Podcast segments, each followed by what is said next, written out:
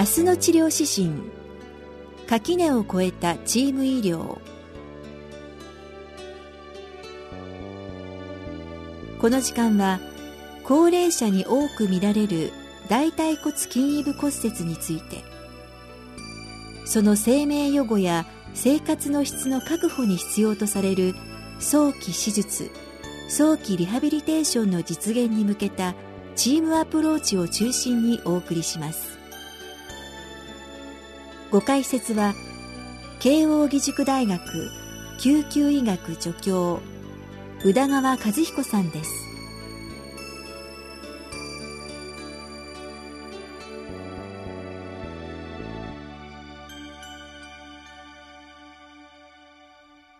こんばんは。慶應義塾大学病院の救急科の宇田川和彦と申します。今回は大腿骨筋異部骨折に対する垣根を越えたチーム医療をテーマに話をさせてもらいます。大腿骨筋異部骨折は高齢者の代表的な骨折であり、本邦では2007年時点で15万人の患者がおり、高齢化社会が進む中、その患者数は2020年には25万人になると言われております。1年以内の死亡率は国内では10%、海外では10から30%と報告されており、極めて死亡率の高い疾患です。イギリスでは世界に先立ち約50年以上前より大腿骨筋異部骨折に対して国を挙げて積極的なアプローチを行っており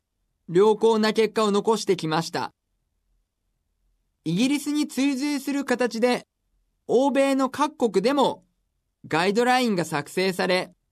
積極的な取り組みが行われてきております。その中で大腿骨筋部骨折手術は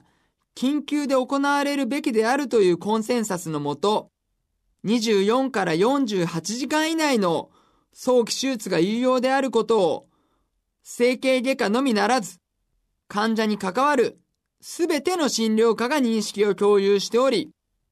手術時期についても各国のガイドラインに明確に記されております。日本では現在の医療体制では欧米各国のような早期手術が困難なことが多いため本国のガイドラインにおいてはできる限りの早期の手術を推奨するという記載にとどまっております。実際、本邦での手術の平均待機日数は2003年で約5.6日、2014年ではやや改善し、約4.5日となっておりますが、諸外国の待機日数には到底及ばない数字であり、今後改善が必要な問題です。高齢者の骨折は成人の骨折と同等と考えてはいけません。高齢者の筋力は加齢により1年で1%ずつ低下すると言われております。そして、筋力は安静画症によっても容易に落ちることが知られており、2日で約1%の筋力低下が生じると言われております。仮に骨折により3週間の安静画症を余儀なくされた場合に落ちる筋力量は約10年の加齢により低下する筋力量と同等と言えます。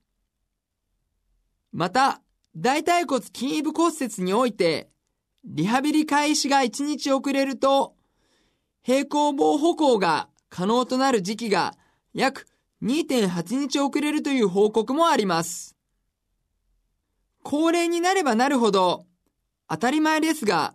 余命は短くなります。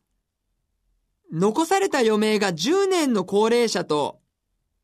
余命が40から50年ある30、40代の成人とでは、1日の価値は違います。単純計算ですが、高齢者の1日は30代、40代成人にとって数日分、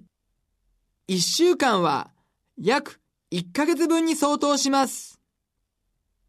そんな30代、40代成人にとっての数日分の大切な大切な一日を生きている高齢者の方には、少しでも長く、幸せな日々をぜひとも過ごしてもらいたいものです。仮に骨折してしまった高齢者の方に、我々医療者ができることは、できる限り早く手術をして、できる限り早く歩いてもらい、元の生活に戻ってもらうことだと思います。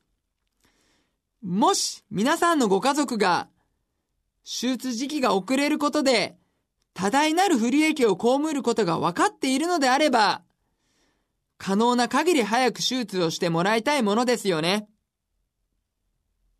大腿骨筋部骨折に対して早期手術をするために必要なことは、早期患者のリスク評価と手術室、麻酔科との認識の共有と考えます。日本においては、ほとんどの病院が整形外科医が初診より診療にあたります。多くの患者が心臓疾患、呼吸器疾患、代謝性疾患などの起用症があるため、内科的なリスク評価が必要となります。リスク評価のため、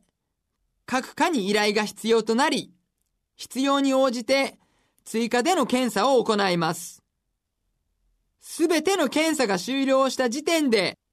麻酔科、手術室に手術依頼が可能となり、その時点で空いている手術枠で手術を行います。ここでの問題点は、リスク評価に時間がかかり、リスク評価が終わるまでは手術枠を確保できないこと、また、リスク評価が終わった時点ですぐに手術が困難な場合が多く、さらに待機期間が長くなってしまうことです。慶応義塾大学病院では、救急車で来院した大腿骨筋部骨折患者に対して、救急科主導で治療を行っております。救急外来での処療は救急医が担当します。リスクのある患者については、内科的及び外科的知識を持つ救急医が来院した時点で、起用歴や手術歴に応じて、手術に耐えられるかどうか、呼吸状態、循環状態などについてリスク評価を行い、救急外来の時点でリスク評価を完結させます。手術に耐えられると判断したら、外傷整形外科チームに手術依頼を行い、手術室、麻酔科に緊急手術として手術を申し込むという流れで行っております。この流れを達成するために大切なことは、麻酔科、手術室との間で、大腿骨筋部骨折は早期手術が必要であるという認識の共有です。そして、この認識の共有のために、最も必要なことはコミュニケーションです。手術依頼のため、手術室に直接足を運び、手術室、麻酔科の先生と話をすることにより、大腿骨筋部骨折は早期手術が必要であるという考えに対して理解をいただき、慶応義塾大学病院では救急車で来院された患者に対して、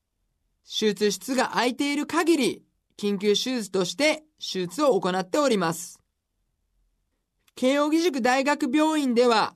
患者を良くしたいという思いに垣根はありません。患者を良くしたいという思いは必ずみんなに伝わります。大切なことは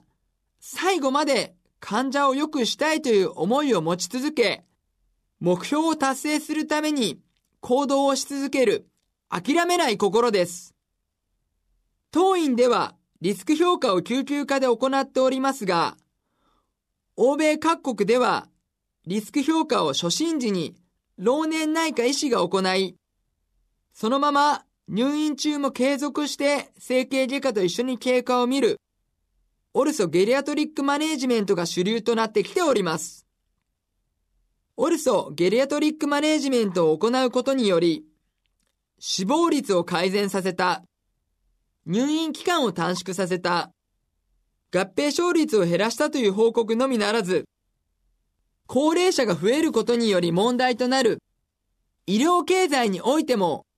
一人当たりの医療費が抑えられたという報告がされてきております。今後、日本においても、大腿骨筋部骨折治療において、内科医の先生の理解のもと、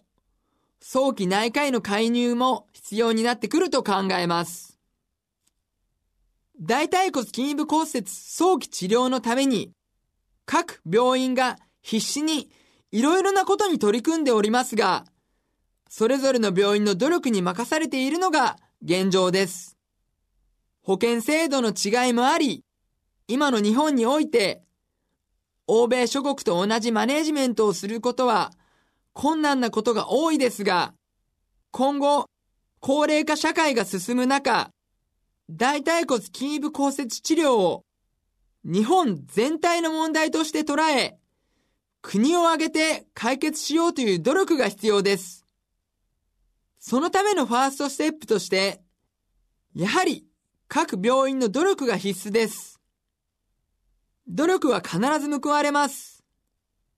皆さんの努力で高齢者の QOL を改善し、日本を変えていきましょう。